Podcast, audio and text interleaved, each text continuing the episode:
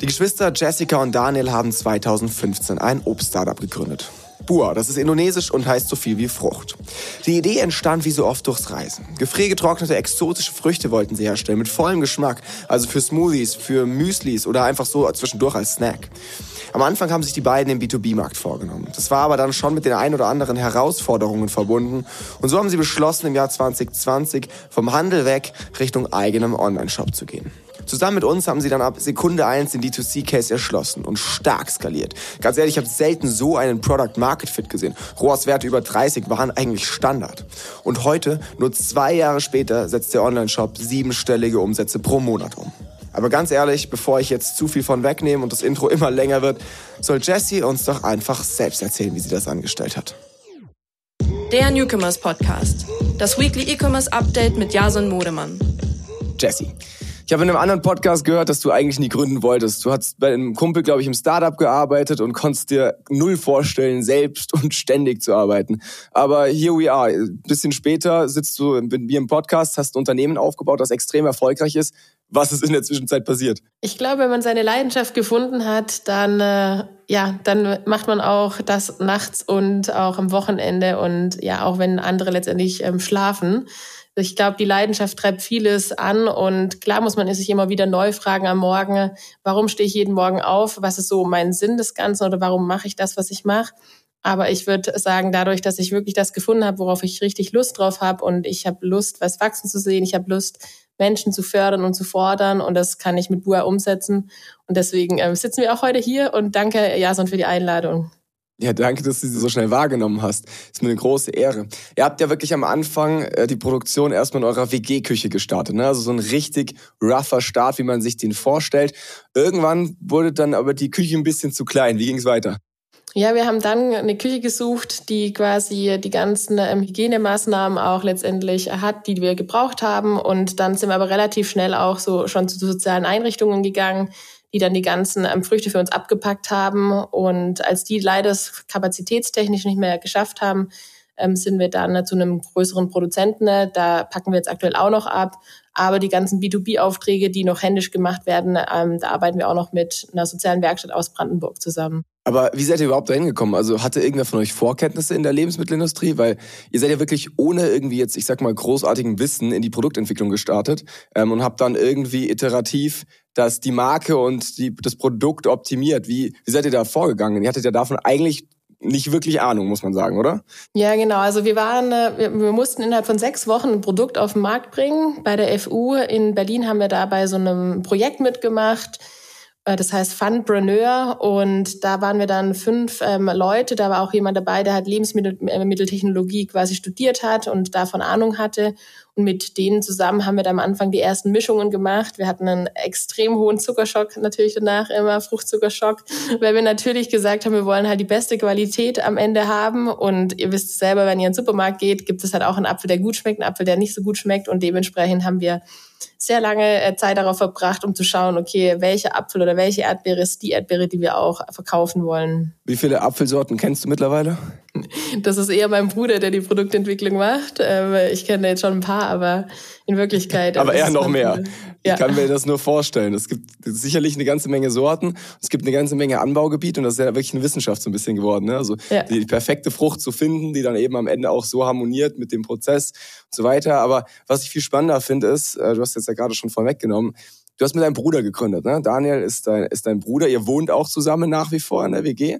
Ähm, über eurer WG ist das Office. Ja. Wie, wie läuft das so? Also ähm, ich merke schon, dass ich, also ich schätze meine Mitgründer extrem und ich bin auch mit beiden sehr gut befreundet, aber trotzdem merke ich auch, dass es an dem einen oder anderen Feierabend ganz gut tut, dass man dann halt in getrennte Richtungen nach Hause fährt. Das heißt, mich interessiert total, wie du damit umgehst, den ganzen Tag, also bei euch ist ja wirklich Tag und Nacht dieselbe Person und noch dazu der Bruder.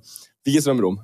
Also ich glaube, dadurch, dass wir ähm, zwar zusammen wohnen und auch zusammen arbeiten, aber trotzdem noch jeder seine eigenen Freunde und seine Hobbys hat, geht es eigentlich extrem gut. Und wir haben auch zwei Offices, ist, äh, oder drei besser gesagt, wo wir letztendlich, wir telefonieren relativ viel und dann sind wir auch in getrennten Räumen. Und es benötigt natürlich schon viel Kommunikation und ähm, Austausch. Wir haben da jetzt uns auch eine Mentorin geholt, die uns quasi hilft, was es anbelangt, wenn es irgendwelche Sachen gibt, die wir letztendlich mit jemandem Dritten besprechen wollen, dass wir da dann wirklich auch ein bisschen tiefer gehen können, aber auch ähm, ja einfach Konflikte ähm, bearbeiten können mit jemandem Dritten und nicht das als Geschwisterpärchen sozusagen austragen. Das heißt, ihr zofft euch schon auch mal.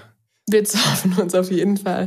Aber ich glaube, also wir hatten, das war ganz spannend, wir hatten ähm, auch eine, einen Scale-Up-Coach bei uns und da ging es darum, ähm, Five Dysfunction of a Team und wo letztendlich der League am meisten ist. Und wir haben gemerkt, okay, unser Team ist generell sehr harmoniebedürftig und wir auch, also Daniel und ich. Und da haben wir festgestellt, dass wir eher da noch tiefer reingehen müssen, was Konflikte anbelangt, dass wir die richtig ausführen. Und ja, da sind wir gerade dabei zu wachsen und da zu schauen, okay, wie führen wir Konflikte, wie führen wir die richtig aus? Weil ich weiß nicht, ihr habt vielleicht mitbekommen, beim FC Bayern hat wurde da gesagt, dass das der, der Key ist für den Erfolg vom FC Bayern, dass der Höhne sich gut ähm, quasi oder gut Konflikte austragen kann. Und ja, da wollen wir letztendlich auch ein bisschen besser noch werden, was das anbelangt. Aber Konflikte können wir auf jeden Fall ähm, inzwischen, glaube ich, gut austragen, ja. Okay, voll gut. Ihr holt euch tatsächlich sehr oft Experten rein von extern, ne? kriege ich so mit. Also viel, ihr arbeitet viel mit irgendwie Coaches und so weiter zusammen. Finde ich, habe ich immer total viel Respekt vor, weil es ja irgendwie heißt, hey, man lässt sich was sagen, man weiß, okay, äh, andere können das vielleicht besser als man selber. Äh, ich glaube, da wächst man auch sehr, sehr stark als Unternehmen. Bei, bei uns, da bin ich ganz ehrlich, wir tun uns immer sehr, sehr schwer, irgendwie externe Leute reinzuholen. Ähm, nicht, weil wir uns nichts sagen lassen, sondern weil wir es schwer finden, diese Personen zu finden, die dann wirklich in diesem einen Bereich so richtige Pros sind. Ähm, wie macht ihr das? Also jetzt tatsächlich eine ganz persönliche Frage, passt vielleicht gar nicht so doll zum Podcast, aber wie macht ihr das, da äh, so Coaches zu finden? Ja, also ziemlich viel durch unser Netzwerk, das wir haben und durch andere Gründer letztendlich, die schon mit denen zusammengearbeitet haben, weil es gibt halt wirklich, was du auch schon gesagt hast, extrem viele Berater auf dem Markt oder die sich Coaches nennen. Mhm. Und ja, also wir haben bisher da wirklich immer einen guten Griff bisher gehabt, aber auch wirklich, weil wir uns immer Referenzen einholen von anderen und dann schauen, okay, passt es auch aktuell zum Thema, weil es gibt ja Coaches in ganz verschiedenen Richtungen und da schauen wir halt immer, okay, zum Beispiel gerade unser Scale-Up-Coach, den haben wir von mehreren Leuten ähm, empfohlen bekommen. Da geht es halt darum, okay, wie schafft man es letztendlich, ähm, einen, einen Startup mit vier verschiedenen Bereichen, Cash, People, Execution, Strategy aufzubauen und dann zum Skalieren zu bringen. Und da schauen wir uns halt immer quasi um, okay, wer passt zu welchem Thema gut und welche Referenzen haben die Berater auch am Ende. Äh, ihr hattet ja vor Bua schon so ein paar andere Geschäftsideen am Start. Ne? Ich glaube, irgendwas du hast mal erzählt von Burritos, von einem ganz besonderen Heiratsantrag. Äh, da war schon ein bisschen was dabei. Kannst ja gleich vielleicht auch kurz mal ausführen. Wie habt ihr gemerkt, dass Bua mehr Potenzial hat als die anderen Ideen und dass ihr da tiefer reingehen solltet? Ich glaube, es lag daran, weil wir selber den Pain gefunden haben. Also ich selber war ja in Thailand und habe jeden Morgen einen Smoothie da getrunken und ich habe mich gewundert, warum ich das nicht in Deutschland mache. Es lag daran, weil ich zu faul war. Einfach Waschen, Schneiden, Schälen, dann ist meine Frucht vergammelt oder ich habe keine Frucht zu Hause, weil ich gerade vom Urlaub komme. Und bei meinem Bruder war halt genau das gleiche Problem. Er war in Costa Rica, kam nach Hause und er wollte unbedingt die Kassfrucht haben. Und die Kassfrucht gab es aber in Deutschland noch nicht. Und dann hat er gemerkt, dass er durch die Gefriertrocknung die Frucht letztendlich, also die vollreife Frucht mit vollen Vitaminen nach Deutschland bekommen könnte. Und das war eigentlich so, wo wir gemerkt haben, okay, da ist noch ein Bedarf, wo wir selber letztendlich uns ähm, ja so krass damit identifizieren können, dass wir das den Gap quasi schließen wollen. Und dann aber auch natürlich, als wir das dann gegründet haben, haben wir halt auch gemerkt, also ich habe ziemlich viel Süßigkeiten früher gegessen und als wir den Bua gegründet haben, es ging jetzt komisch, aber ich esse jetzt viel weniger Süßigkeit, bin viel weniger äh, krank und ich merke da schon einen Unterschied. Und ich finde es halt extrem schön auch zu sehen, wie jetzt unsere Hauptzielgruppe sind Kinder, äh, extrem schön zu sehen, wie Kinder einfach ähm, sagen, hey Mama, sie wollen die Himbeere anstatt die Schokolade. Was uns letztens unsere ähm, Bankberaterin äh, erzählt hat, was bei ihren Kindern der Fall ist. Und sowas zu sehen, ist einfach ähm, ja wunderschön und das motiviert mich auch immer weiterzumachen. Mega, richtig, richtig cool. Habt ihr die Kassfrucht mittlerweile im Shop? Hab ich nee, noch nie gesehen, leider oder? noch nicht. muss ich die mal ist dann vielleicht doch nicht so gefragt, oder wie? muss ich, muss ich noch mal in der Produktentwicklung nachfragen mit meinem Bruder, was da los ist. Wo es da hängt, genau. Okay, E-Commerce. Ihr habt ja am Anfang, ähm, ich glaube sogar den Shop selbst programmiert, gell? aber irgendwann habt ihr dann auf Shopify gewechselt. Ähm, seid jetzt, glaube ich, auch relativ happy damit. Würdet ihr anderen Startups, weil das werde ich so oft gefragt, ähm, raten, direkt damit zu starten? Also ist, seid ihr, ähm, das ist ja wirklich eine halbe Religion geworden rund um Shopify. Würdet ihr sagen, hey, definitiv, das ist so der, der Weg, der, der way to go? Oder äh, würdet ihr sagen, hey, das kommt dann schon irgendwie auch auf die Umstände an? Nee, auf jeden Fall. Also ich kann es voll empfehlen. Wir sind inzwischen sind wir auf Shopify Plus und ähm, haben jetzt auch ähm, Shopify Markets, was wir jetzt eröffnen, weil wir in die Schweiz gehen jetzt ab März. Und Shopify ist einfach so intuitiv, dass man, was IT-Kosten anbelangt, ähm, ja, einiges einfach intern auch abbilden kann. Also wir planen jetzt auch gerade einen Relaunch der Webseite und da können wir intern, also ich mache da extrem viel selber noch im Status Quo. Und das ist das Schöne bei Shopify, dass man selbst sozusagen noch ähm, ja, seine, seine Hand anlegen kann und dementsprechend auch mit wenig Geld einen richtig schönen Shop und vor allem UX-mäßigen Shop aufbauen kann. Was sind die wichtigsten Marketingkanäle heute? Bei uns Status Quo ist es Influencer-Marketing und aber auch Facebook-Ads und ähm, Google-Ads drehen wir gerade auf, sind wir gerade dabei, das aufzubauen, genau. Okay. Aber auch E-Mail-Marketing. Also das ist das Schöne auch an Shopify. An Shopify ist das Schöne, dass man es connecten kann mit verschiedenen ähm, Tools, wie zum Beispiel Klaviyo. Wir haben Klaviyo an Shopify auch mit der API angebunden. Und das ist halt wirklich genial, weil man halt so ein 360 Grad ähm, Online-Marketing ähm, aufbauen kann. Und das ist halt bei Shopify, ja, was ich liebe einfach.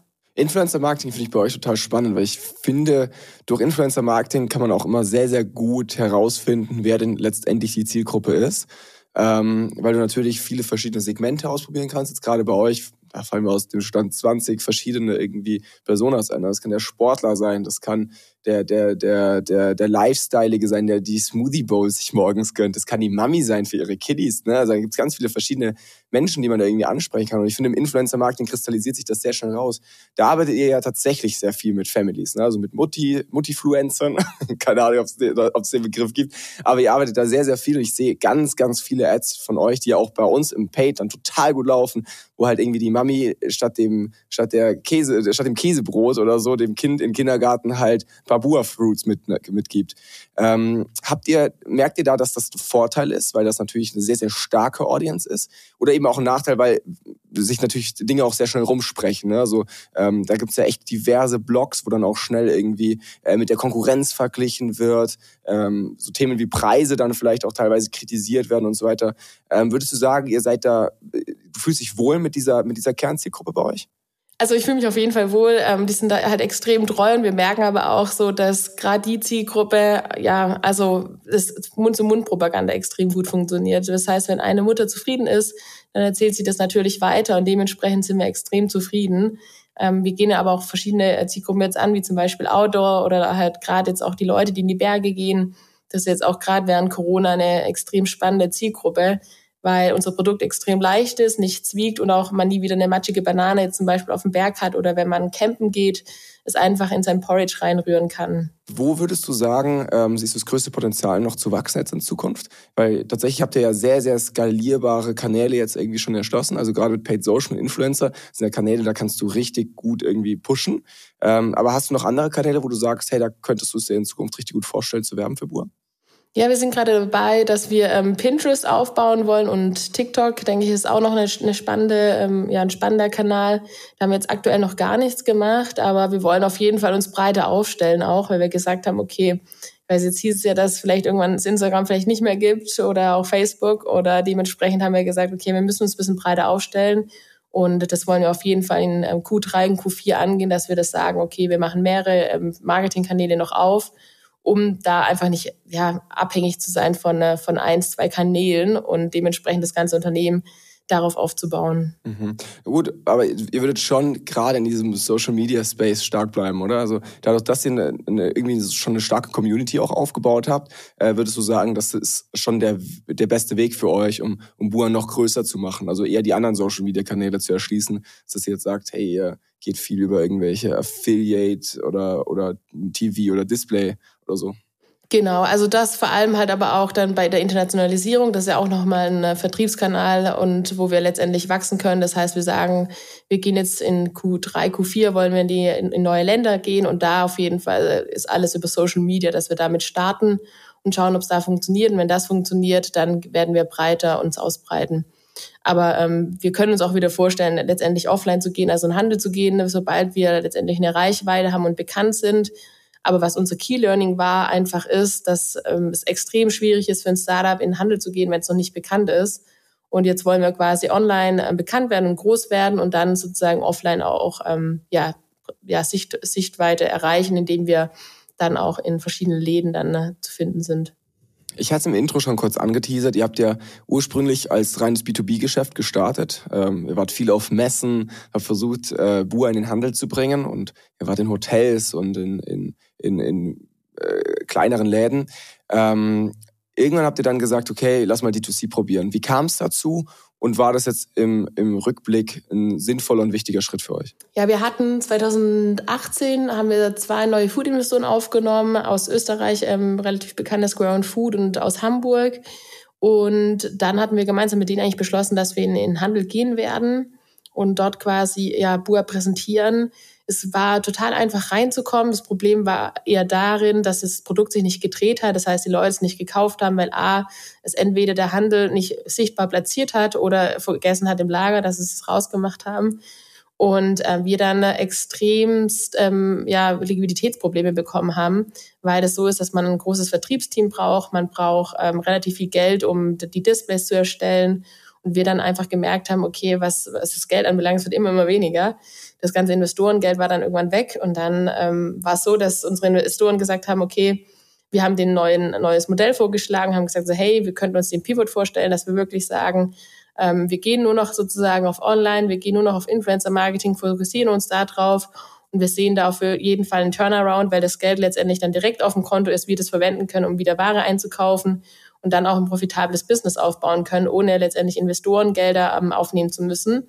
Und dann hatten die Investoren uns nochmal ein Wandeldarlehen gegeben und das war eigentlich so dann der Turnaround 2020. Im Januar mussten wir dann in Berlin leider allen Mitarbeiter kündigen. Wir waren zu zehn damals, haben allen gekündigt, sind dann aus privaten Gründen nach München gezogen und haben dann dort letztendlich schon im Januar die Profitabilität ähm, gehabt in dem Monat und dann ja fortführend quasi ähm, waren wir profitabel und haben schon im März gemerkt, okay, wir brauchen jetzt mehr, mehr Menschen, die uns supporten und äh, mehr Mitarbeiter und haben dann quasi da das Recruiting angefangen wieder. Ja, ich weiß noch genau, wie wir ganz am Anfang irgendwie so, oder wie, wie wir Kontakt aufgebaut hatten. Ich glaube, ja, wir haben angefangen irgendwie mit 5000 Euro Werbebudget pro Monat oder so. Und wir dachten uns damals schon so, oh, ja, ob das was wird. Weil natürlich als Agentur musst du mal gucken, dass das irgendwie so, ich sag so mal so ein Minimum-Budget oder sowas irgendwie zur Verfügung steht, damit du sauber arbeiten kannst, ne? Ähm, und das wäre es eigentlich nicht gewesen. Also mit 5000 Euro war man da eigentlich nicht in der Range, sondern es waren dann eher so 15 oder sowas. Aber wir haben trotzdem gesagt, okay, finden wir irgendwie spannend, können wir uns gut vorstellen. Haben, wir haben dann gestartet und es war eine super Entscheidung, glaube ich, damals von uns, weil seitdem ging es ja wirklich steil bergauf. Also äh, mittlerweile sind wir halt bei, bei sechsstelligen monatlichen ähm, Adspends und das ist natürlich dann auch für uns irgendwie ein, ein richtig geiler Case. Ne? Ähm, was ist in der Zeit passiert? Was hast du gelernt? Ähm, weil auch das ist ja jetzt was Neues für dich. Also du schaust jetzt gerade in den Shopify Store und siehst siebenstellige Monatsumsätze. Das ist ja irgendwie auch eine Verantwortung, die du da trägst. Wie gehst du damit um und wie hast du das auch so, äh, diese, diesen Prozess wahrgenommen? Was, wenn du auch dann zurückdenkst, was, was schießt dir dann in den Kopf? Es war eigentlich sehr interessant, weil wir damals, ähm, ja, wir waren auch mit unserem Berater am, am Gardasee, hatten da so eine Vacation mit denen gemacht und hatten uns Ziele aufgeschrieben. Und dann haben wir jetzt vor, vor kurzem nochmal die ganzen äh, Review gemacht und gemerkt, dass wir alles übertroffen haben. Und es ging, also der Wachstum war extrem. Ähm, ich glaube, wir haben einfach so die Stellschraube gefunden gehabt und hatten dann auch durch verschiedene Creatives, durch verschiedenes Testen, durch AB-Testing und natürlich, man muss auch schon sagen, ne, die, die Leute waren viel mehr am Handy, natürlich aufgrund von Corona. Und dementsprechend war das natürlich auch nochmal eine, ein bisschen ein Driver, der uns nach vorne gebracht hat. Aber es war schon das Wachstum ähm, von jetzt auch letztem Jahr auf dieses Jahr jetzt auch wieder ähm, ist extrem und wir versuchen das halt irgendwie auch jetzt natürlich zu stemmen mit Personal und auch mit den ganzen Prozessen, die wir natürlich nachziehen müssen. Aber ähm, ja, es, es ist krass zu sehen, ähm, ja, wie, wie letztendlich der Turnaround funktioniert hat von der Fast-Insolvenz. Also wir wären eigentlich insolvent gewesen in Berlin zu jetzt einem profitablen Unternehmen, wo wir die Gehälter komplett alle aus dem eigenfinanzierten Kapital zahlen können, was für mich auch ein total schönes Gefühl ist zu wissen, okay, ich kann mein Gehalt und das Gehalt der Mitarbeiter von dem eigenen Business zu zahlen. Ähm, das ist was, was ich auch am Anfang natürlich, da haben wir vom Praktikantengehalt oder gar nichts gelebt und jetzt natürlich ähm, ist es schön, zu sehen, dass man Menschen ernähren kann quasi oder denen ein schönes Leben durch ihr Gehalt quasi ähm, geben kann. Ähm, ja. Ich habe gesehen, ihr habt, äh, glaube ich, um die zehn Stellen auch ausgeschrieben gerade. Das heißt, wenn man sich jetzt bei euch bewirbt, vielleicht auch hier kleines Shoutout an Bua, also jeder, der jetzt bisher schon gesagt hat, oh, das ist eine spannende Geschichte, will ich Teil von sein, gerne mal auf der Website vorbeischauen, was es da für, für Jobs gerade gibt. Ja. Nee, auf jeden Fall. Also es sind einige Stellen online. Wenn ihr Lust habt, in einem Healthy Snack Bereich zu arbeiten, dann könnt ihr natürlich sehr gerne eure Bewerbungen schicken. Wir haben natürlich auch äh, Buas All You Can Eat. das klingt doch nach einem guten Deal. Okay, gerade wenn wir jetzt mal sagen, jemand bewirbt sich, ähm, dann will er ja immer eine Vision auch haben. Deswegen würde ich die Frage einfach mal an dich weiterleiten. Wo ist deine Vision mit Bua? Also wo siehst du in Bua in fünf oder zehn Jahren? Würdest du sagen, ihr habt jetzt irgendwie eine geile Nische gefunden, die ist aber auch sehr limitiert und deswegen äh, war das jetzt äh, ziemlich einfach für euch da reinzuwachsen, aber ist dann auch einfach ein Stück weit gecapped? Oder würdest du sagen, hey, ganz ehrlich, das war erst der Anfang und in zehn Jahren gehört uns die Welt? Also unser Ziel ist natürlich auf jeden Fall so, dass wir alles, also ja, Süßigkeiten in gesund sozusagen machen. Das bedeutet, dass wir wirklich 100% Natur und 0% Zusätze. Ich habe es jetzt wieder gemerkt, als ich im Januar meinen zuckerfreier Monat machen wollte und wo halt oft ja gesagt wird, okay, da ist kein Zucker drin und dann schaue ich halt hinten drauf und dann sind halt Ersatzprodukte drin. Das heißt, unsere Mission ist wirklich from farm to table. Äh, die Natur quasi halt bietet das, was man auch braucht. Also das heißt, der Körper, alles, was in der Natur sozusagen vorhanden ist, ähm, ja, wollen wir hernehmen, um letztendlich die, die Menschen das zu geben. Und unsere Mission ist wirklich, dass wir halt sagen können, hey, das ist unser Feld mit der und der Sorte der Erdbeere und die letztendlich landet auf, auf deinem Tisch. So weit sind wir Status Quo noch nicht. Wir wollten eigentlich letztes Jahr schon in Finnland ähm, die Blaubeeren quasi selbst pflücken bei unserem Lieferanten. Aber da wollen wir auf jeden Fall hinkommen in, in fünf Jahren, dass wir sagen können, so hey, diese Erdbeere ist von diesem Feld und von diesem Bauer und ähm, ja, das ist quasi das Bua-Feld. Das ist unsere Mission und ähm, das treibt uns an und es treibt auch einfach an, die Süßigkeiten vom Markt quasi ähm, wegzubekommen und mit gesunden Snacks sozusagen zu ersetzen. Wie eng arbeitet ihr aktuell mit euren, mit euren Bauern zusammen? Also ist es so, dass ihr da irgendwie über einen Großhändler das Zeug einkauft oder ist es schon so, dass ihr irgendwie in direkten Austausch dann eben mit manchen Farmern steht, wo ihr die Früchte direkt abnehmt? Und wenn ja, also wenn zweiteres, wie seid ihr in die Kontakte gekommen? Also wie kann ich mir das vorstellen? Muss ich dann nach Indonesien fliegen und da vor Ort klingeln und fragen, hey, können wir dir die Ananas abkaufen oder wie komme ich da hin? Weil also jetzt gehen wir mal davon aus, ich würde gerne einen Bua gründen heute wie, ich hätte keine Ahnung, wie ich das mache. Ne? Also ich könnte jetzt natürlich irgendwie in Rewe gehen und mir eine Mango kaufen, aber das wäre wahrscheinlich nicht das margeneffizienteste. Deswegen, ähm, wie seid ihr dann die Kontakte gekommen? Weil ihr habt da ja mittlerweile auch ein riesen Netzwerk aufgebaut. Ihr, ihr nehmt ja nicht alles von einem Farmer ab, sondern habt extrem viele äh, Partner rund um den Globus. Wie seid ihr da hingekommen? Ähm, hattet ihr da Unterstützung? Habt ihr das viel alleine gemacht? Nee, wir hatten da viel Unterstützung von anderen Unternehmen natürlich, die uns geholfen hatten am Anfang, die schon größer waren als wir, die gesagt haben, okay, da und da ähm, könnt ihr letztendlich mit dem, dem ähm, euch connecten. Aber auch natürlich durch die Biofach, das ist ja einer der größten äh, Biomessen, die es gibt, aber auch ähm, andere Rohstoffmessen wo wir quasi hingegangen sind, oder besser gesagt mein Bruder, und wo wir geschaut haben ähm, und das ganze Sourcing betrieben haben, okay, wo kriegen wir unsere Produkte her und wo kriegen wir auch die Qualität her und wie kriegen wir auch ähm, ja letztendlich einen, einen guten Ansprechpartner, weil wir schon gemerkt haben, dass der Ansprechpartner der Key ist am Ende. Es ist aber so, dass die Lieferanten sozusagen ihre eigenen Felder haben und jetzt wir nicht direkten Kontakt haben zu den Bauern noch. Und das ist das aber, wo wir eigentlich hinwollen. Wie kommt ihr dahin? Ähm, wir wollen jetzt, also es war gerade jetzt mit Finnland letztendlich, da, da wollten wir natürlich jetzt erstmal besuchen, schauen, wie unsere Lieferanten das machen und dann letztendlich, ähm, ja, dass die uns, also die würden uns auch unterstützen, dann das ganze Scouting machen, okay, wo gibt's ähm, Felder, wo wächst die, die Frucht gut auf, in welchem Land und dann dementsprechend ähm, ja das Land selbst besuchen und dort dann halt ein Netzwerk aufbauen. Und eigentlich ist echt genial in der Szene, dass man dort eigentlich immer Leute hat, die jemanden kennen, der jemanden kennt und dementsprechend man auch ja guten, gute Kontakte bekommt auch zu den Leuten vor Ort. Was ist aktuell eure größte Herausforderung? Ist das eine, dieses ganze Thema rund um äh, Supply Chain und an die guten Früchte kommen oder äh, gibt es größere? Bei uns ist, glaube ich, Recruiting gerade eine Herausforderung zu finden. Also uns ist extrem wichtig, dass Personen zu uns kommen, die ähm, leidenschaftlich zur Arbeit kommen. Wir, wir wollen, dass Leute sagen, thank God it's um, Monday und nicht thank God it's Friday. Und ähm, es ist eine Kunst, Leute zu finden, die dieselben Werte haben wie wir und die aber auch, ähm, ja, wo wir auch sagen, von deren Seite passt, aber auch von unserer Seite. Es ist ja wie so ein Matchmaking und das ist die, die Kunst letztendlich, dass man ja gegenseitig gleiche Erwartungshaltungen hat und die dann letztendlich eintreffen. Ähm, weil Daniel und ich gemerkt haben, wir wollen einfach ja Mitarbeiter einstellen, die, die langjährig bleiben. Und das ist gerade so die Kunst rauszufinden, okay, wie schafft man es letztendlich im Recruiting-Prozess, ähm, festzustellen auf beiden Seiten, ob es passt. Und da arbeiten wir aber auch gerade viel dran und optimieren auch, damit wir da feststellen können, beidseitig, okay, passt es oder nicht. Nach dem ein oder anderen Pizzaabend mit Jesse und Daniel weiß ich, dass sie das Thema Werte extrem ernst nehmen. Ähm, deswegen finde ich es spannend, dass ihr trotzdem, also gerade wenn man euch besser kennt, kann man wirklich mit vollem äh, Gewissen sagen, okay, ihr seid ein Top-Arbeitgeber. Ich glaube, wenige Unternehmer, die ich kenne, nehmen dieses Thema rund um eben Selbstverwirklichung ähm, im Job bei den Arbeitnehmern, rund um Werte, rund um Kommunikation, so wichtig wie ihr. Und ähm, auch uns liegt das ja total am Herzen. Deswegen finde ich das total klasse, dass ihr das so, dass ihr das so vorantreibt. Ähm, hast du das Gefühl, dass ihr genau das nicht im HR rüberbringen könnt? Also, dass ihr das so ernst nehmt und dass ihr so ein Top-Arbeitgeber seid? Oder würdest du sagen, hey, hat halt jeder gerade das Problem, deswegen haben wir es auch, ähm, aber jetzt auch nicht überproportional zu viel? Ja, nee, ich glaube einfach so, weil wir solche Werte haben, ist es schwierig, jemanden zu finden, der wirklich eins zu eins matcht. Ich glaube, das ist eher. Ähm, das, okay, also ihr seid eher picky, würdest du sagen? Ja, wir sind sehr picky.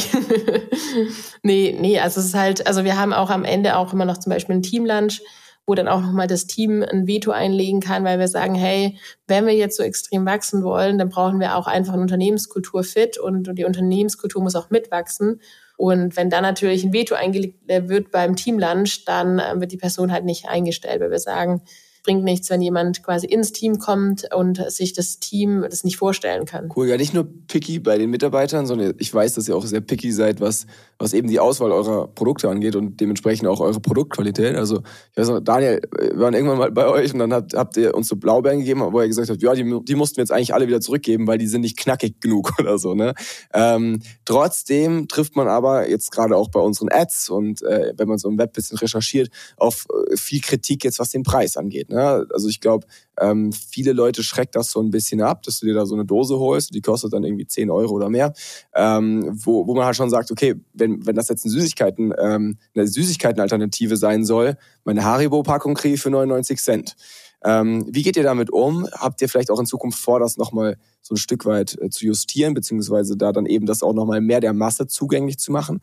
Weil jetzt ist es ja schon so ein gewisses Premium-Luxusgut, was ihr anbietet, ne? Ja. Also gefriergetrocknete Früchte an sich sind einfach teuer, auch im Supermarkt oder generell. Aber was wir jetzt auf jeden Fall machen, oder wir bringen immer wieder neue Produkte raus, die letztendlich äh, kostengünstiger sind, auch in der Herstellung, wie zum Beispiel, jetzt haben wir so Kaubonbons gesunde, das sind so Mango-Kaubonbons, das ist einer meiner Favoriten. Ich mag die auch voll gerne, liegen ähm, bei uns im Office auf dem Tisch. ja, genau. Ich, ich snack die halt auch immer. Also wenn ich auch wandern bin oder auch so als Zwischensnack auf der Arbeit. Und da kostet zum Beispiel so eine, Packung 2,49 Euro. Und das ist, was auch sich jeder ähm, Otto-Normalverbraucher auch leisten kann. Die gefriertrockneten Früchte an sich. Ähm, wir haben halt, wie gesagt, wir schauen halt auf die Qualität. Es, uns ist der Preis letztendlich, es ging jetzt doof, aber egal. Uns ist wichtig, dass die Qualität halt passt. Und ähm, wir haben auch eine Geschmacksgarantie. Das heißt, wenn ein Kunde sagt, hey, es schmeckt mir nicht, oder es ist nicht ähm, mein Produkt, dann geben wir auch das Geld ihm zurück letztendlich, weil wir sagen, wir wollen glückliche Kunden und wir wollen Wow-Momente generieren und die auch verkaufen und kein Produkt. Und das zieht sich halt durch die ähm, Bank weg, ähm, durch die Produkte auch hinweg durch. Ihr kriegt ja im Gegenzug, das muss man auch sagen, um das zu entkräften, viel, viel mehr positive Kritik.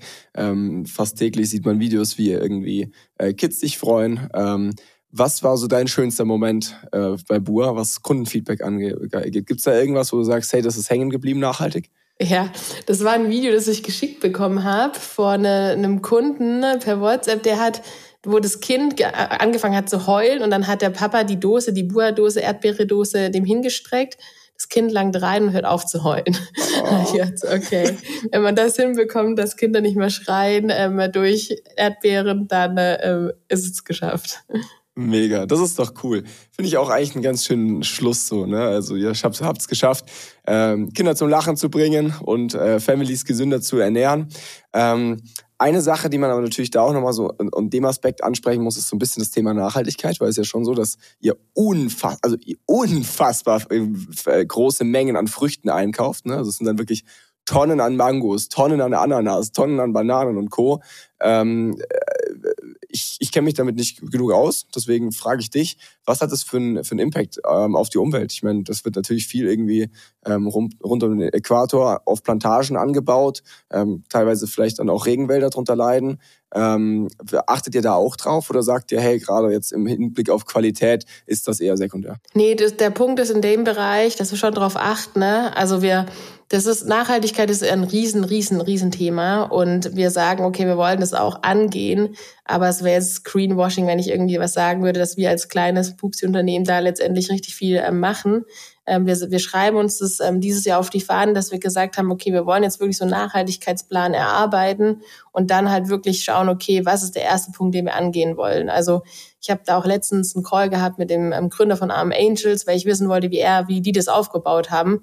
Und ich habe halt gemerkt, dass wir viel zu viele Ziele hatten, ne, was Nachhaltigkeit anbelangt. Und er hat gesagt, Jessica, such dir eine, eine Kleinigkeit raus und forcier die und setz die um. Wenn du die geschafft hast, dann nimm das nächste in Angriff. Und am liebsten würde ich natürlich, wie gesagt, direkt mein eigenes Feld haben. Ich würde direkt eine Verpackung haben, die nachhaltig ist. Unsere Verpackung ist auch nicht nachhaltig. Ähm, das gibt halt aktuell wirklich nichts, was quasi besser wäre, weil die Früchte ansonsten nicht mehr knusprig sind, die Vitamine rausgehen und die Verpackung, die wir gerade haben, einfach die richtige ist. Und das sind einfach Themen, die, die haben wir im Hinterkopf und wir wollen die auch angehen. Aber da ist einfach extrem wichtig als Unternehmen auch zu sehen, okay, was für Möglichkeiten habe ich, was, was gibt der Markt auch schon her was kann ich in dem Bereich tun. Und da sind wir auf jeden Fall gewillt und versuchen auch immer da besser zu werden. Aber da ist auf jeden Fall noch ähm, viel, viel äh, zu tun, damit wir dahin kommen, wo wir eigentlich sein wollen. Und dieses eine Ziel, das du dir rausgepickt hast, ist, dass ihr Farmen selbstständig irgendwie aufbaut, oder wie? Dass ihr da wirklich noch genau, enger die Partnerschaft ja. aufbaut. So, Jesse, vielen, vielen Dank dir schon mal für deine Insights. Eine letzte Frage hätte ich noch. Ihr habt ähm, Bua ja so ein Stück weit beim Reisen entdeckt oder seid auf die Idee gekommen.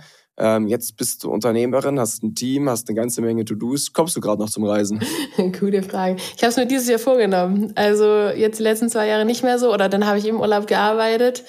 Ähm, Indien steht jetzt auf dem Plan eigentlich. Da wollen wir eine Freundin besuchen äh, über Ostern. Ich hoffe, dass es klappt. Aber wir ja, drücken alle die ist Daumen. Auf jeden Fall ein Ziel von mir. Jesse, vielen, vielen Dank dir. Hat mir sehr viel Spaß gemacht. Und ähm, ich bin gespannt, wie es mit Bua weitergeht. Aber bis dahin habt ihr unfassbar viel äh, Meilensteine schon erreicht. Äh, auch gerade das Thema Nachhaltigkeit, glaube ich. Ähm, früher oder später werdet ihr da einfach die, die, die Schritte gehen können. Aber natürlich kann man das nicht alles auf einmal. Ihr seid die letzten zwei Jahre so unfassbar schnell gewachsen. Ähm, müsst jetzt natürlich auch so ein bisschen darauf achten, dass ihr alles nachgezogen bekommt. Ähm, aber so wie ich dich als Unternehmerin einschätze, bekommt ihr das locker hin. Jessie, danke dir. Cool, danke Jason. Der New Commerce Podcast ist seit gerade mal einer Woche raus und wir sind jetzt schon in den Charts. Das ist echt der Wahnsinn. An der Stelle möchte ich mich für deinen Support bedanken. Aber ich freue mich natürlich auch über jede weitere Bewertung und jeden Follow. Ziel ist obviously in die Top 10 zu kommen. Der Newcomers Podcast. Das Weekly E-Commerce Update mit Jason Modemann. Jeden Mittwoch. Überall, wo es Podcasts gibt.